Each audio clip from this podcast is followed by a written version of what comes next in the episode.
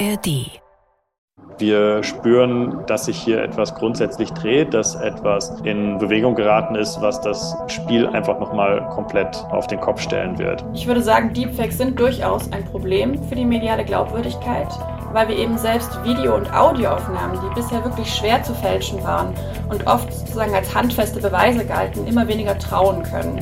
Wir treten ein in eine Welt der mehr oder weniger spurlosen Fälschung und damit wird auch der Manipulationsverdacht auf Seiten des Medienpublikums, auf Seiten von uns allen, die wir ja gar nicht überprüfen können, was stimmt jetzt, was ist real, was ist wahr, was nicht, welches Video ist jetzt echt oder welches Foto ist nun womöglich bearbeitet. Damit wird der Manipulationsverdacht allgegenwärtig. Und wir als Weltbevölkerung stecken in diesen Tagen nach dem Anschlag der Hamas in Israel mitten im Informationskrieg. Angebliche Kidnapping-Videos, angebliche Fußballspieler mit palästinensischer Flagge im Stadion, bis hin zur Frage, wer hat den Raketeneinschlag in das Krankenhaus in Gaza zu verantworten. Es wird immer schwerer im Netz, Informationen zu sortieren, zu überprüfen. Twitter, das jetzige X, das treibt an der Spitze mit Elon Musk wie ein Tanker ohne Kapitän durchs Netz, voller Desinformationen, voller Fake News News, irreführende Bilder aus anderen Kriegen, Videosequenzen, die so nie geschehen sind, Content, der wie digitale Pulverfässer in den Chatgruppen dieser Welt herumgereicht werden. Was dann noch alles kommen wird, das besprechen wir in dieser Folge, denn künstliche Intelligenz wird künftig diese Maschinerie endlos befeuern. Bilder und Videos, die Politiker Worte in den Mund legen können, Szenen, die Kriege auslösen oder auch vermeintlich beenden können. Die Informationsumwelt, die ist wie die globale Umwelt in einer tiefen Krise. Noch glauben viele Nutzer, wahrscheinlich auch einige von euch, was sie sehen im Netz, aber diese Tage, das kann man schon mal festhalten, die sind gezählt. Das lernen wir ebenfalls in dieser Folge. Was geht, was bleibt mit mir, mit Christian Batzlen. Droht uns, Achtung Passwort, eine Infodemie oder gar eine Infokalypse? Wir haben einen Gast zu dieser Frage der tief verstrickt ist, kann man sagen, in die Wechselbeziehung von Kommunikation, Technik und Politik. Und das Ganze, das betrachtet er seit vielen Jahren im Kontext der Digitalisierung von Gesellschaft. Es geht dabei um Regulierung, um Plattformen, um künstliche Intelligenz und dem Ende des Fact-Checking in dieser Folge, wie wir es kennen, denn Videos als Beweis wird es künftig so nicht mehr geben. Ich freue mich sehr, dieser Frage in der Folge nachzugehen, wie wir es gemeinsam schaffen, diese Infokalypse abzuwehren der Professor für Kommunikations- und Medienwissenschaft Christian Katzenbach. Hallo. Hallo. Ja, jetzt habe ich dich mit einer ganz schönen Fallhöhe eingeleitet, aber du bist hier als absoluter Experte für bestimmte Bereiche. Ich freue mich sehr, bist aber auch als Gast und als Mensch hier. Daher vielleicht frage ich mal ganz allgemein, hast du dir denn schon von einer KI wie DALI zum Beispiel ein Bild erstellen lassen und wenn ja, welches? Ja, natürlich. Zum einen einfach aus Neugier, als Bürger, der gern neue Medien ausprobiert. Aber auch für meine Forschung ist natürlich wichtig zu wissen und zu verstehen und auszuprobieren, wie neue Medien und Technologien funktionieren. Und in dem Fall haben wir es benutzt, habe ich es benutzt für eine Visualisierung von einer Konferenzeinladung. Mhm. Ich habe auch letztens eine Geburtstagskarte erstellen lassen. Dauert ja auch nur zwei Minuten. Ist schon Wahnsinn eigentlich, wie unkompliziert das ist, da ein Bild erstellen zu lassen. Ne? Ja, also ich glaube auch, dass wir da in den letzten zwölf Monaten oder zwei Jahren unheimliche Entwicklung gesehen haben an Angeboten, an Produkten, die das letztlich für, für uns alle nutzbar und einfach nutzbar machen lassen. Also ich fand zum Beispiel bei meinem Bild war es so, dass man an den Rändern schon noch gesehen hat, dass nicht ganz sauber gearbeitet wurde. Manchmal auch die Bildkomposition. Ich hätte es vielleicht ein bisschen anders gemacht, aber du sagst es, von Monat zu Monat wird ja diese Entwicklung der KI-Generatoren besser. Wie blickst du denn darauf? Mit welchem Gefühl? ähm, also ich momentan hauptsächlich noch mit Neugier da drauf. Es sind natürlich die, die Fragen, die ihr jetzt schon in der Sendung am Anfang gestellt habt, die dann relativ schnell kommen. Auch für uns in der Forschung, die sich damit befassen, wieso diese Wechselwirkung aus, wie kommunizieren wir als Gesellschaft und wie entwickeln sich neue Medien und Technologien, immer in den Blick nehmen wollen. Und da werden das natürlich zu zentralen Fragen. In meiner eigenen Forschung befasse ich mich momentan nicht so stark mit diesen Fragen von Visualisierung, Kontext von generativer künstlicher Intelligenz, wie wir es ja nennen, also generativ, weil es Technologien sind, die neue Dinge erzeugen, neue Medienprodukte, Bilder, Texte und sogar Videos. Damit befasse ich persönlich mich jetzt nicht so. Ich beobachte es natürlich. Ich schaue stärker und mit meinem Team, wir schauen stärker auf die Rolle von Plattformen, ja, Social Media letztlich. Mhm. Wie organisieren die unsere gesellschaftliche Kommunikation? Und letztlich, wie mhm. gehen die dann auch wiederum um mit ja, problematischen Inhalten wie Misinformation oder Hassrede und damit natürlich auch mit Deepfakes letztlich. Das ist ja wirklich auch Wahnsinn, wie einfach es ist, mit so Sprachbefehlen, wie zum Beispiel bei DALI-I, Deepfakes auch erstellen zu lassen. Ähm, ich habe so einen Text gelesen von Roberto Simanowski, ist ein Kultur- und Medienwissenschaftler. Wahrnehmungstechnisch, da befinden wir uns wieder im 19. Jahrhundert, hat er geschrieben, weil das Wort, das war dann die Pointe der, der Mediengeschichte, der Schöpfungsgeschichte, die steht wieder am Anfang aller Dinge, also wie so im vorfotografischen Zeitalter als man eine Welt ohne dokumentarische Fotos und Videos mit einfach nur Wörtern beschrieben hat, also komplett subjektiv. So ist es jetzt ja nun wieder, wenn man einer Bild-KI nur noch ein Wort geben muss, um ein Bild zu erstellen, oder? Ja, ich finde also es auch interessant, dass wir uns gerade nochmal wandeln in der Art und Weise, wie Medien und mit welchen ähm, Kanälen wir gewissermaßen kommunizieren. Das Internet war ja lange sehr stark textgetrieben Jetzt in den letzten Jahren ist es sehr viel visueller und bewegter geworden mit Videos. Und das vollzieht sich jetzt eben auch in diesem Bereich der generativen KI in, in diese Richtung, ähm, dass eben nicht nur Texte erstellen, sondern auch Bilder und Videos. Das ist, glaube ich, das eine. Und das andere ist, dass wir, was wir auch beobachten, in der Art und Weise, wie wir mit Medien interagieren als Menschen, also mit technologischen Geräten, dass es da auch einen Wandel gibt, der ganz stark ist und der, der stark in die Richtung auch von, von Stimme geht. Also wir hatten erst diesen Wandel von der Tastatur zum Touchscreen als Parad mhm. großen Paradigmenwechsel, der wirklich riesig ist, der sich in all unsere Körper schon eingeschrieben hat. Ja, diese Bewegung im Umgang mit dem Handy ähm, sind ja also in unserer Körpererinnerung und Muskelerinnerung ähm, total dominant. Und ich glaube, das, oder was wir sehen, ist momentan gibt es eine starke Entwicklung halt hin zur Interaktion wieder über Sprache, ja, also über Audio mhm. letztlich. Und da auch Befehle gewissermaßen zu geben, jetzt mit Alexa und Siri in der ersten Runde. Und jetzt erleben wir das mehr und mehr auch mit generativer KI sicherlich. Was wir gerade beschrieben haben bei den Bildgeneratoren von quasi statischen Bildern, das überträgt sich jetzt ja auch unmittelbar auf Bewegtbild, also auf Videos. Da ist dann dieselbe Funktionsweise und ähm, höchst problematisch, weil dort eben auch diese Frage aufkommt, was man überhaupt noch glauben kann und was nicht. Und das hat uns der renommierte Medienprofessor Bernhard Pörksen von der Uni in Tübingen so beschrieben erscheinende Videos, die mit Hilfe von künstlicher Intelligenz gewissermaßen erstellt werden. Und man erlebt hier so etwas wie eine Art ja, Angriff auf die Autorität des vermeintlich dokumentarischen Films. Das ist ganz gewiss eine neue ja, Eskalationsstufe, wie sie dann unter Umständen spurlose Fälschungen erzeugen können und das äh, Video seinen dokumentarischen Charakter verliert. Also ich glaube, dass das ganz richtig ist, dass es eine neue Eskalationsstufe ist, so kann man das sicher nennen. Mein erster Gedanke ist aber, solche Stufen haben wir immer schon gesehen. Woran ich zum Beispiel als erstes denke, ist so das Aufkommen von Weblogs und Social Media letztlich in den 2000ern, wo am Anfang es sehr viel hin und her ging zwischen einerseits ist es quasi die große Revolution, die Demokratisierung von Medien einerseits und anderen, die gesagt haben, ja, das sind die Clou-Wände des Internet. Ähm, und es gibt eh nur diesen hm. Katzen-Content und so. Das ist alles nur Quatsch. Und sicher war beides auf irgendeine Art und Weise richtig und beides hat aber darauf verwiesen, in der Fehleinschätzung, die beiden quasi Einschätzungen gemein war, dass, was da letztlich passiert ist, dass neue Medien, neue Arten von Kommunikation ermöglichen. Und das durch zum Beispiel in dem Fall Social Media, Alltagserfahrungen, die man sonst eher so am Küchentisch oder im Büro oder am Abend im Restaurant gemeinsam besprochen hat, dass die plötzlich medial vermittelt wurden und potenziell von der ganzen Welt gelesen werden konnten. Wohingegen vorher mediale Inhalte eigentlich immer quasi professionelle Routinen durchlaufen haben, also des Journalismus oder der Unterhaltungsindustrie. Und dafür waren wir nicht vorbereitet, dass wir plötzlich diesen ganzen Katzen-Content, diese ganzen Klowandsprüche plötzlich im Internet sehen von irgendwelchen Leuten, die wir gar nicht kennen, deren Kontext wir nicht einschätzen können. Und jetzt kommt dieses noch hinzu, dass wir lernen müssen, damit umzugehen, dass Bewegtbilder nicht automatisch einen wirklichen Tatbestand abbilden müssen, sondern Ergebnis eines automatisierten technischen Systems sein können. Die Wahrheit stirbt ja bekanntlich zuerst im Krieg, sagt man ja auch.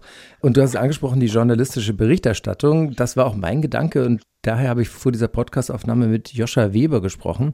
Er leitet das Fact-Checking-Team der Deutschen Welle, also dem Auslandsrundfunk der, der Bundesrepublik. Er sieht darin schon auch ein großes Problem für gerade so Fact-Checking und Glaubwürdigkeit im Netz. Also wir können zunächst einmal festhalten, das, was wir jetzt derzeit erleben an einer Flut, einer regelrechten Flut von Falschinformationen, falschen Bildern, falschen Videos oder aus dem Kontext gerissenen Inhalten. Das gab es so noch nicht. Der Ukraine-Krieg hat schon zu natürlich erheblich äh, Desinformation geführt. Aber das, was wir derzeit erleben, ist so noch nicht da gewesen. Wir kommen als Faktenchecker überhaupt nicht hinterher. Es ist so viel, was an Falschinformationen kursiert, wir können immer nur einen kleinen Teil davon überprüfen und dann dazu faktenbasierte Informationen in Form von Faktenchecks veröffentlichen. Aber in der Geschwindigkeit, in der Masse, in der das gerade passiert, kommen alle Faktencheck-Redaktionen dieser Welt nicht hinterher. Und das führt natürlich zu der Frage, welche Verantwortung haben eigentlich die Plattformen hier an der Stelle? Ja, Christian, ich würde sagen, die Frage gebe ich direkt mal an dich weiter. Die Plattformen haben aus meiner Sicht, und ich glaube, da haben wir inzwischen auch, zumindest in Europa, aber auch inzwischen darüber hinaus, eine große Verantwortung für die Inhalte, die sie vertreiben und mit denen sie uns konfrontieren. Gleichzeitig ist die Frage unheimlich schwierig, was heißt es denn jetzt aber eigentlich genau? Auf Ebene der Plattform muss man sagen, die sind immer noch und immer wieder sehr, sehr zögerlich und widerwillig, da Maßnahmen zu ergreifen. Aber sie haben große Teams aufgebaut. Sie haben sich eine ganze Reihe von Regelwerken aufgebaut, die definieren, was Hate Speech ist, wie sie mit Misinformation umgehen wollen und zunehmend jetzt auch mit Fake News. Aber sie müssen da unheimlich von uns als Gesellschaft und von der Politik, von der Regulierung getrieben werden. Auf der Regulierungsseite haben wir eine ganze Reihe von Aktivitäten, die das versuchen und die Plattform in die Pflicht zu nehmen. Zuvorderst jetzt in Europa mit dem sogenannten Digital Services Act. DSA, der ja eine ganze Reihe von Maßnahmen hineinbringt, die gerade jetzt ungefähr 2023 und dann vollständig 2024 in Kraft treten, die da, glaube ich, in eine richtige Richtung gehen und die Plattform dazu verpflichten, Verantwortung zu übernehmen, indem sie zum Beispiel ganz klar illegale Inhalte in einem bestimmten Zeitraum und nach einem ganz klar definierten Prozess runternehmen, indem sie ihre eigene, also zumindest die großen Plattformen, ihre eigenen systemischen Risiken evaluieren und darüber berichten. Da wird es noch spannend, wie das genau ausgestaltet wird. Und indem sie auch transparenter werden. Also indem sie zum Beispiel Daten darüber veröffentlichen, was sie eigentlich runternehmen, nach welchen Prinzipien sie vorgehen, welche Rolle Automatisierungstechnologien beim Rausnehmen von Inhalten spielen. Und all diese Punkte übersetzen gewissermaßen diese Forderung nach Verantwortung aus meiner Sicht ganz gut. Aber das muss noch genauer ausgestaltet werden. Dann war ja auch Twitter in Krisensituationen immer so wichtig. Dort hat der Elon Musk umgebaut, hat das Moderationsteam großteilig rausgeschmissen. Es gibt keine Verifizierungshaken mehr. Diese blauen ist kein Qualitätsmerkmal mehr, weil man kann ihn jetzt kaufen. Früher konnte man journalistisch so arbeiten und gerade in Krisensituationen wie jetzt im Nahostkonflikt dort Informationen ranschaffen. Das heißt, dann wird auch so eine Plattform wie Twitter wieder auf Kurs gebracht oder was ist da zu erwarten? Ich denke ja.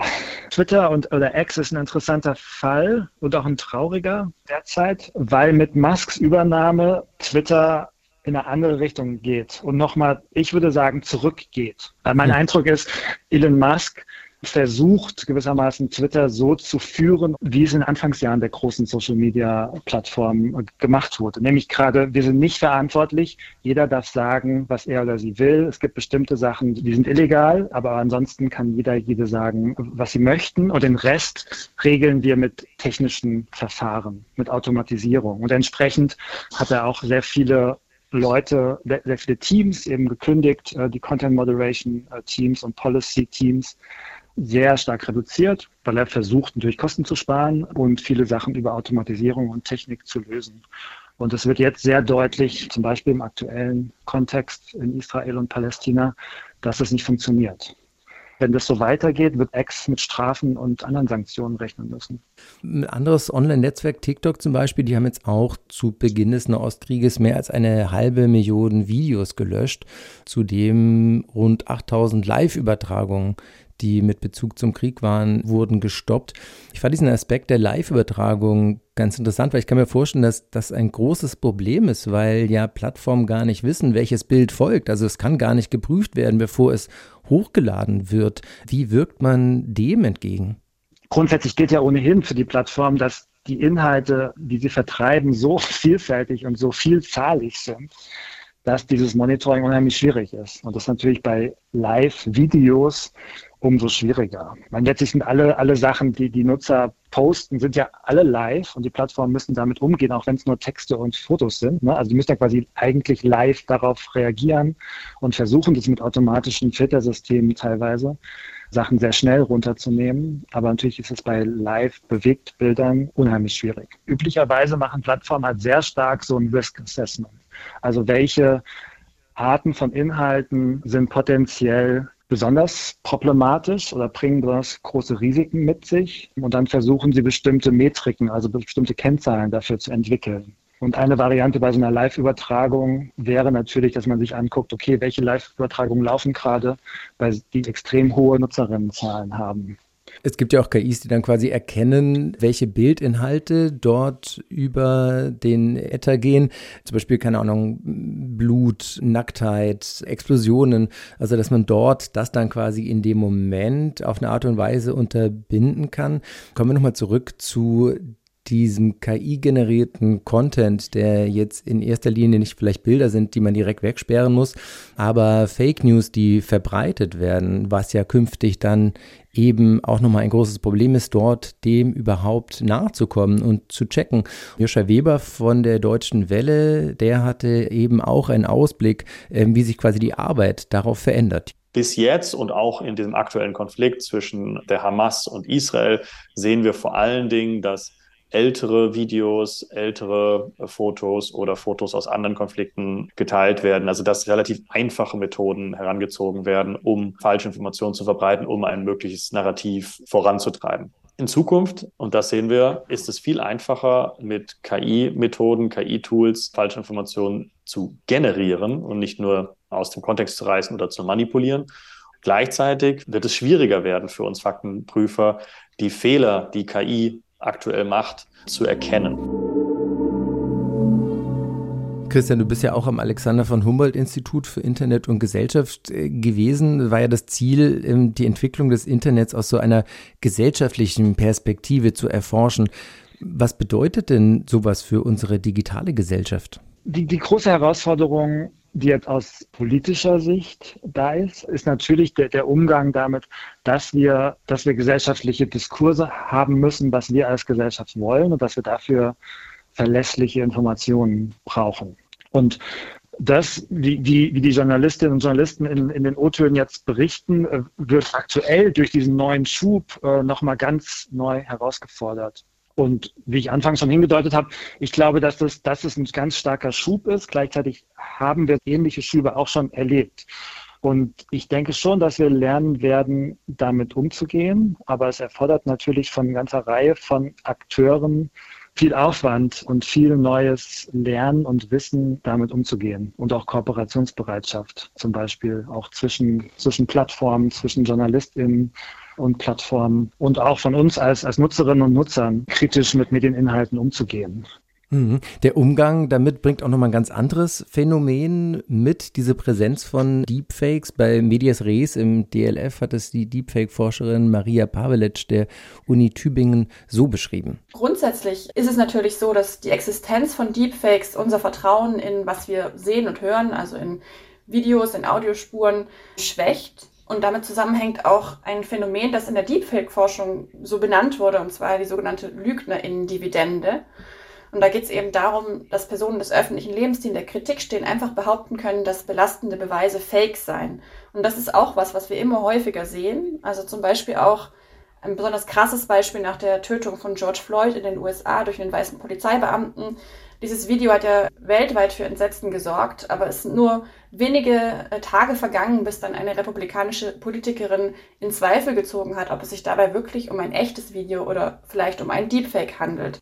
Das heißt also, wenn niemand mehr sicher sagen kann, welche Bilder falsch sind, dann kann auch bei einem echten Bild ja jeder behaupten, es wäre ein Fake, oder?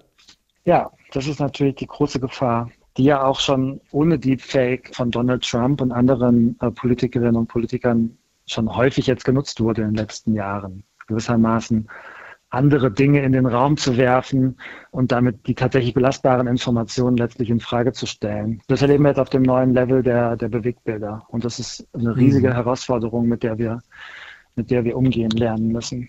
Ja, weil früher hatte man ja dann gesagt, nee, es gibt aber ein Video davon. Ne? Du wurdest gefilmt. Einer der letzten Hebel, um noch Dinge zu beweisen, bricht dann damit weg.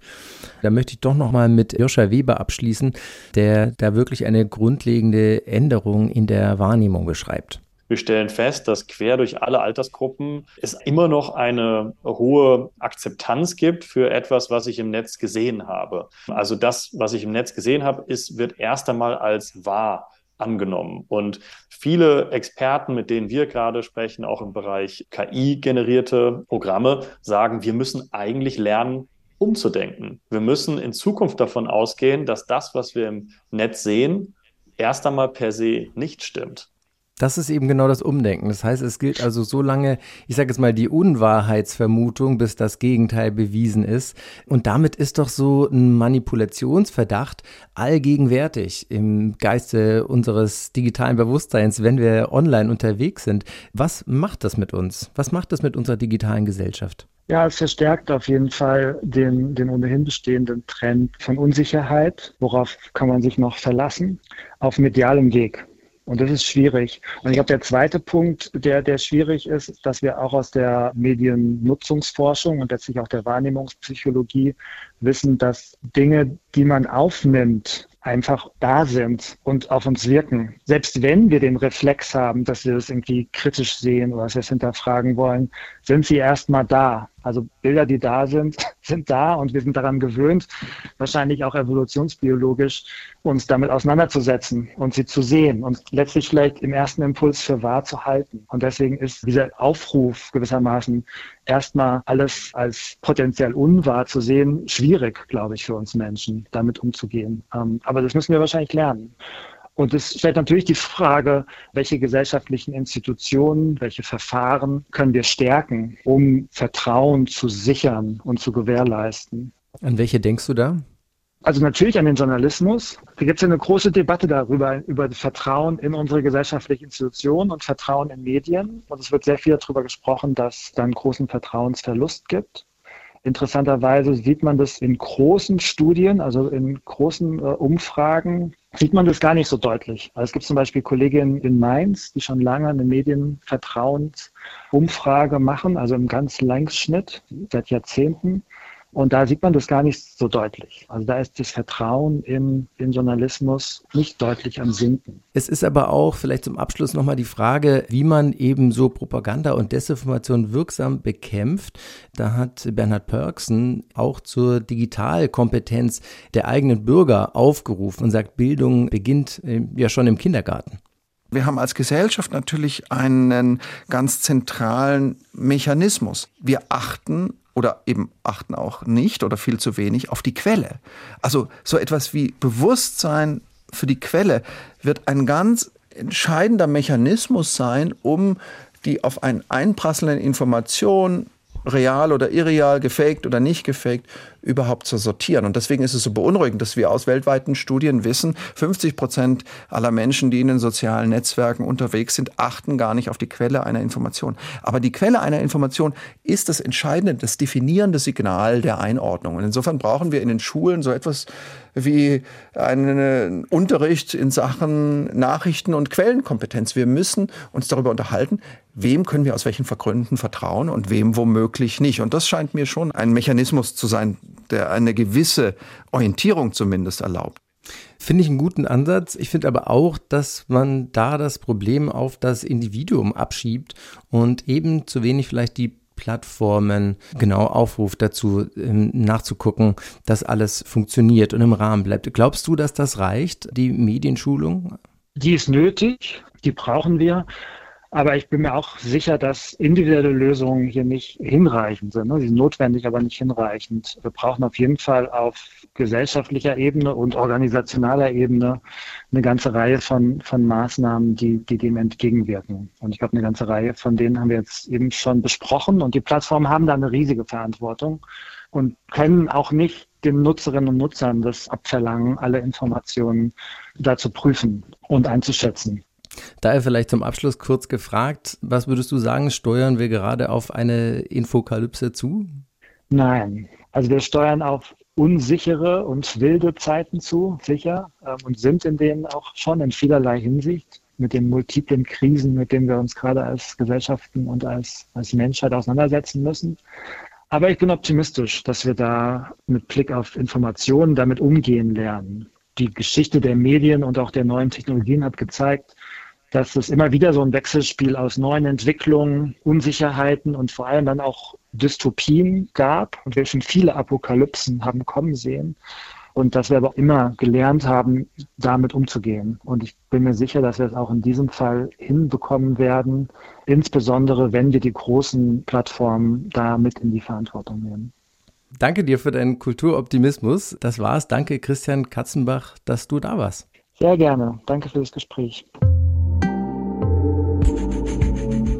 Und das war's dann auch mit der Folge Was geht, was bleibt. Der Kulturpodcast von SWR 2. Ich bin Christian Batzlen. Danke euch fürs Zuhören, fürs Mitdenken, für das digitale Klimaretten. Fragen, Anregungen, Kritik wie immer an kulturpodcast.swr.de. Wir freuen uns natürlich über jegliche Likes und Empfehlungen und wir hören uns hier an dieser Stelle übernächste Woche. Bis dahin habe ich euch noch eine andere Podcast-Empfehlung aus dem ARD-Universum. Falls euch die andere Seite der Medienmaschine interessiert, nämlich die Psyche von uns, den Empfängern der Botschaften auf Social Media, dann darf ich euch den neuen Psychologie-Podcast Wie wir ticken ans Herz legen. Dort geht es in der aktuellen Folge zum Beispiel um die menschliche Intelligenz, denn zahlreiche große Studien belegen, dass intelligente Menschen mehr verdienen, seltener arbeitslos sind und länger leben. Das klingt toll, finde ich. Ist Intelligenz Schicksal? Das ist die Frage, was die aktuelle Forschung dazu sagt. Das wird besprochen in Wie ticken wir? dem Psychologie-Podcast vom BR und vom SWR, jeweils von der Wissenredaktion, jetzt in der ARD, Audiothek und überall, wo es Podcasts gibt.